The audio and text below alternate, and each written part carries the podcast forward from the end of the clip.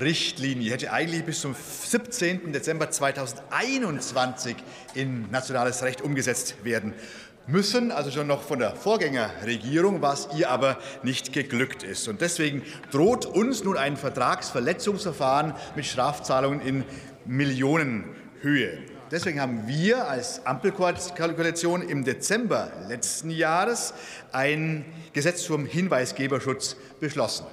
Leider hat die Union und leider auch mit Erfolg alle Hebel in Bewegung gesetzt, dass im Bundesrat dieses Gesetz dann letztlich gescheitert ist in seiner Sitzung am 17. Februar, was dazu führt, dass nun Rechtssicherheit für Hinweisgeber und Hinweisgeberinnen, aber eben auch für Unternehmen immer noch nicht besteht. Und deswegen bringen wir als Ampelkoalition heute erneut ein Gesetzespaket diesmal äh, ein, denn Hinweisgeber leisten wertvolle Beiträge, um Missstände und Gesetzesverstöße in Behörden und Unternehmen aufzudecken.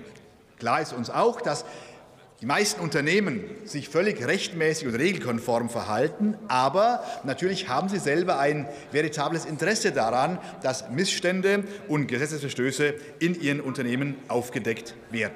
Wir wollen Rechtssicherheit herstellen, aber auch Praxistauglichkeit. Und deswegen will ich auf ein paar Punkte kurz eingehen, die uns wichtig sind.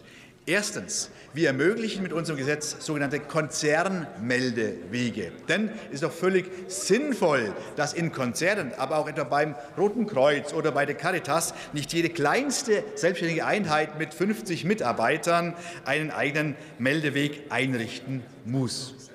Zweitens, wir schaffen Anreize dafür, dass zunächst einmal der interne Meldeweg beschritten wird. Denn Sinn und Zweck des Ganzen ist doch, dass Missstände erkannt und behoben werden können und nicht, dass Unternehmen oder Behörden öffentlich angeprangert werden. Drittens, wir wollen, dass anonymen Meldungen nachgegangen wird, denn auch auf anonymen Wege erfährt man manchmal sogar die gravierenderen Verstöße als bei der nicht anonymen Meldung. Und das ist in vielen Unternehmen auch gelebte Praxis, dass sie anonymen Meldungen nachgehen.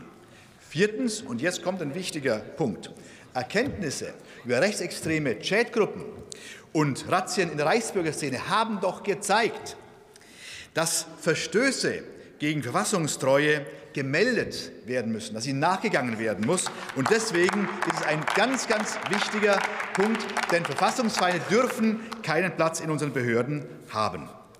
Deswegen ist es für uns wichtig, dass wir äh, sowohl auf Bundesebene wie auch auf Landesebene dieser Sache nachgehen. Es würde ja sonst mit zweierlei Maß gemessen werden, wenn wir das nur auf den Bund beziehen, nicht aber auf Landesbehörden. Und deswegen ist es zu bedauern, dass die Union durch ihren, ihr Einwirken auf den Bundesrat dafür gesorgt hat, dass immer noch keine Rechtssicherheit in diesem Punkt herrscht. Das ist destruktive Oppositionsarbeit, die wir nicht hinnehmen wollen. Und deswegen, deswegen legen wir jetzt ein Doppelpaket vor. Im ersten Teil bringen wir noch einmal genau die sinnvollen Regelungen hier auf den Tisch des Hauses zur Abstimmung, damit Hinweisgeber, aber auch Unternehmen Rechtssicherheit und Praxistauglichkeit erhalten. Und im zweiten Teil stellen wir der Union allein eine einzige Frage. Soll denn das, dass wir Verfassungstreue, Rechtskonformität, Regeltreue einfordern, nur auf Bundesebene gelten oder auch auf Landesebene? Und da bin ich schon sehr gespannt, wie die Union auf diese Frage antworten wird. Vielen Dank. Vielen Dank, Herr Kollege Thomé.